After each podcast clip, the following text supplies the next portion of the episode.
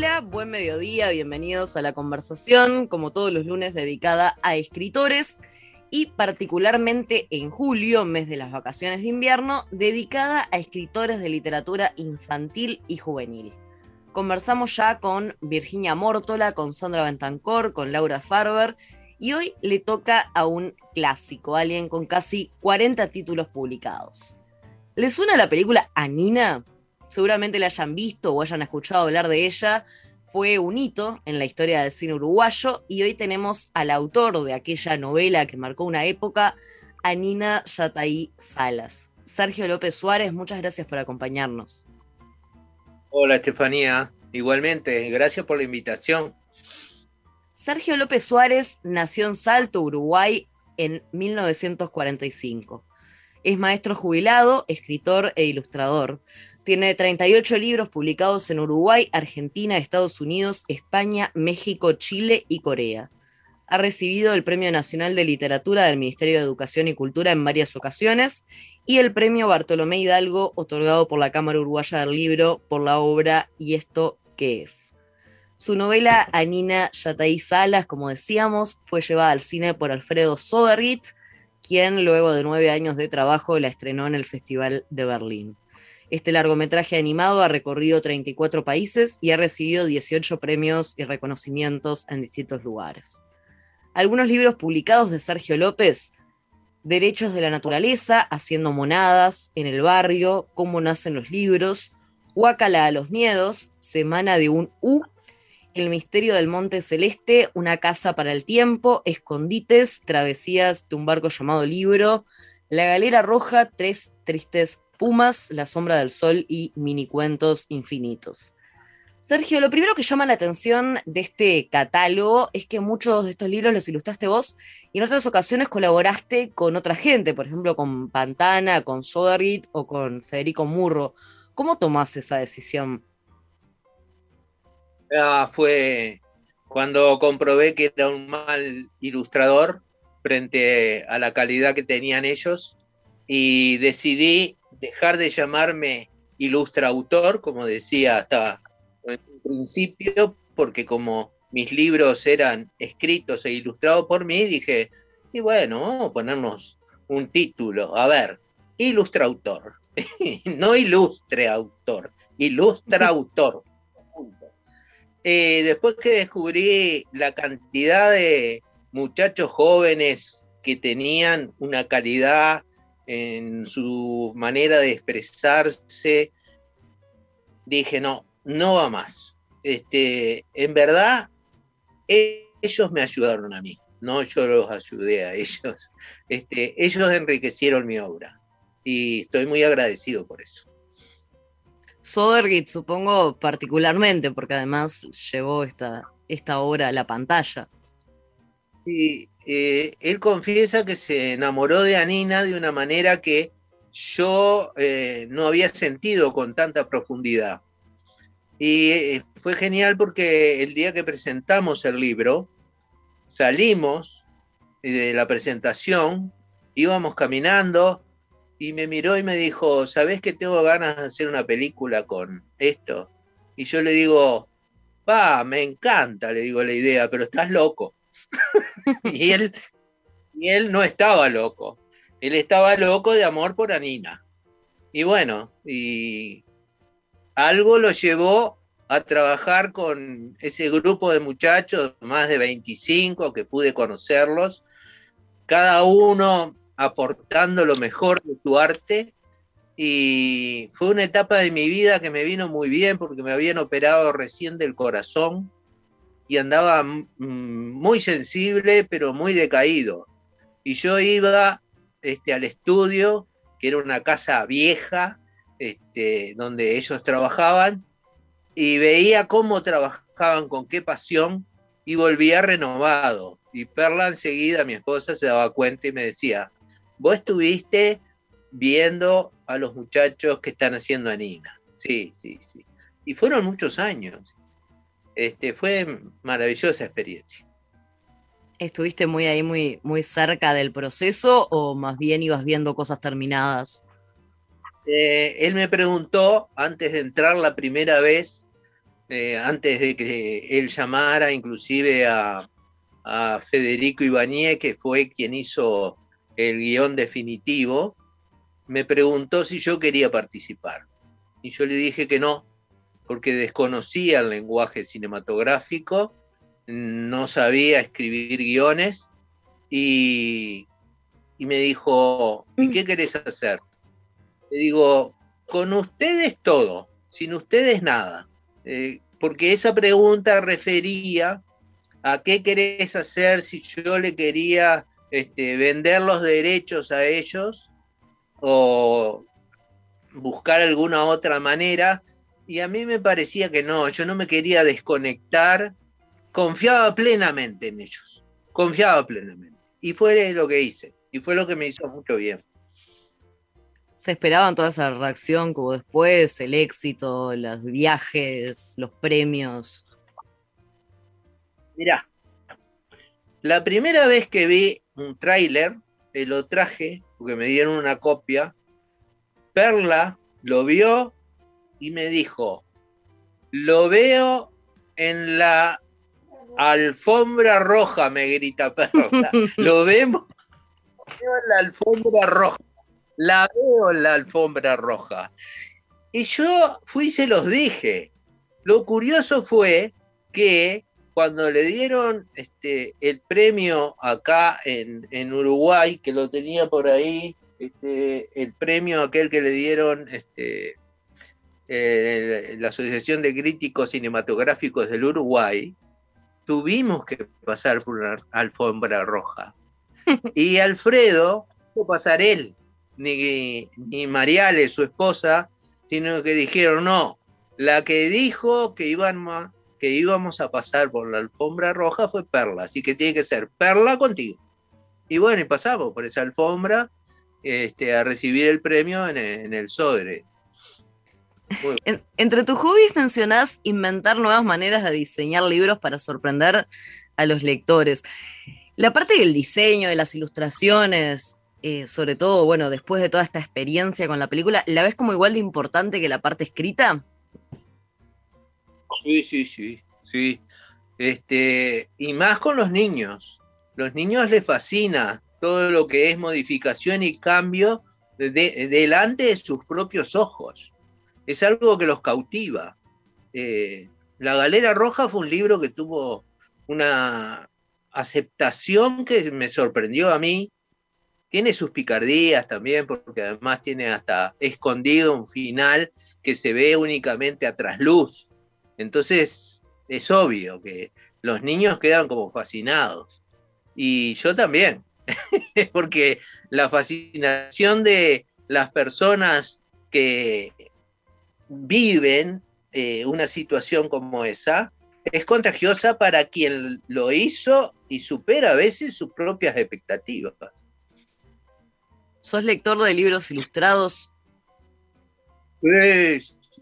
soy un fanático. Sí, sí, sí. Ahora estoy recomendando Los Carpinchos de Alfredo porque es maravilloso. Sí, sí, es muy bueno. Ha tenido mucho éxito también este libro en el exterior, ¿no? Sí, 13 eh, lenguajes eh, tiene ya ese libro. Lo han traducido a 13 lenguajes, casi nada. Vamos a conocer un poco más de cómo se inició Sergio López en la lectura. De niño fue un ávido lector de historietas. Su hermana Graciela distribuía revistas mexicanas en un almacencito diminuto que su padre denominó Rodelú y que estaba ubicado en el barrio Baltasar Brum de Salto, barrio que era más conocido como El Cerro. En esa época no leía libros, aunque sí le leían con regularidad en horario escolar las maestras de la escuela número 3 de Salto, a las que dedicó el libro a Nina Yatay Salas. Concretamente, para Amalita, Nelda, Hilda y Nanina por la devoción brindada al educarnos. Sin embargo, la imagen que a uno le queda de las maestras después de leer a Nina no es muy buena, ¿no? No, porque esas otras maestras, no, pero Aurora es maravillosa, Laura es preciosa, son seres magníficos. Águeda existió, Águeda existió. Fue a la temible, legendaria maestra que además pasa a ser la maestra de sexto en la segunda parte de Anina, que acaba de salir ahora en el 19. Anina ya está a las dos. Águeda es la maestra de ellos, pobrecita. Pasa de todo. ¿Destacás ese, esa experiencia de lectura oral por parte de las maestras? Cuando escribiste, ¿imaginás esos libros, esos cuentos leídos en voz alta o vos mismo haces el ejercicio de, de irlos leyendo en voz alta? Sí, he practicado porque me ha ocurrido que en las visitas que realizaba con los chiquilines, em, a veces notaba que algo no funcionaba. Entonces empecé a leerlos en voz alta, inclusive me he grabado para ver dónde es que falla en la lectura y dónde es que el texto como que se descompagina un poco y hasta molesta, hace ruido, se dice ahora. Y, sí, em, pero bueno, eh, es una experiencia muy larga y con mucha, mucha este, experiencia con los chiquilines, con los chiquilines. Siguiendo un poco la historia de tu relación con la lectura, contabas que durante las vacaciones escolares tenías una tía que te llevaba a vos y a tu hermano una estancia en Carumbé, Salto, y que ahí leían de todo a la hora de la siesta.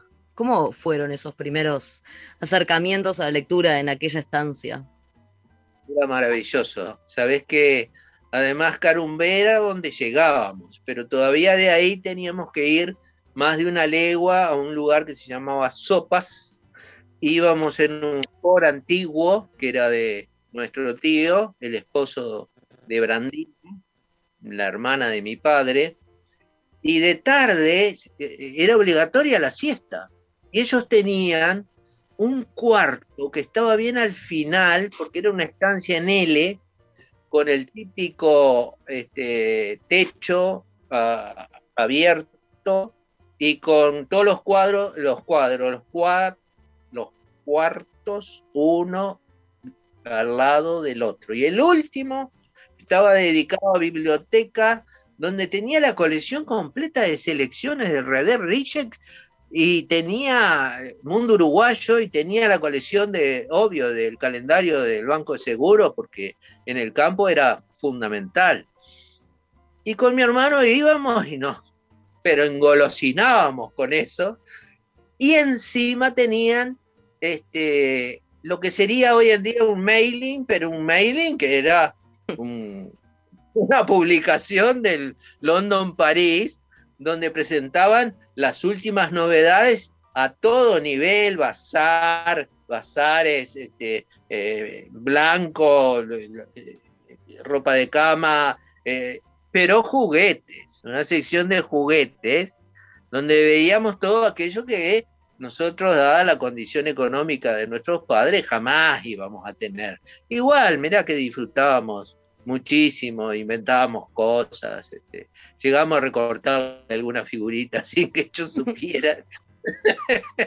y después jugábamos nosotros. Fue, fue maravilloso. Además, viste, eh, eh, engordábamos en esos tres meses que estábamos tomando leche al pie de, la vaca que la ordeñaban y después durante el año delgazábamos. Y después de nuevo se volvió a cumplir el ciclo. Después de eso, en la adolescencia te pusiste a trabajar, fuiste mandadero de la farmacia Fénix, una farmacia en Salto, donde trabajaste hasta los 17 años, recorriendo en bicicleta las tórridas calles de los veranos salteños. Y durante cuatro años asististe luego al trabajo al Liceo Nocturno de Salto. Y por esos días me decías que fue que se instaló en Salto la biblioteca Artigas Washington. ¿Cómo fue eso? Ya, este, en verdad salí de la escuela y terminé en el nocturno haciendo este, una especie de sexto año que se llamaba ingreso, que era un, puente entre la escuela y el liceo.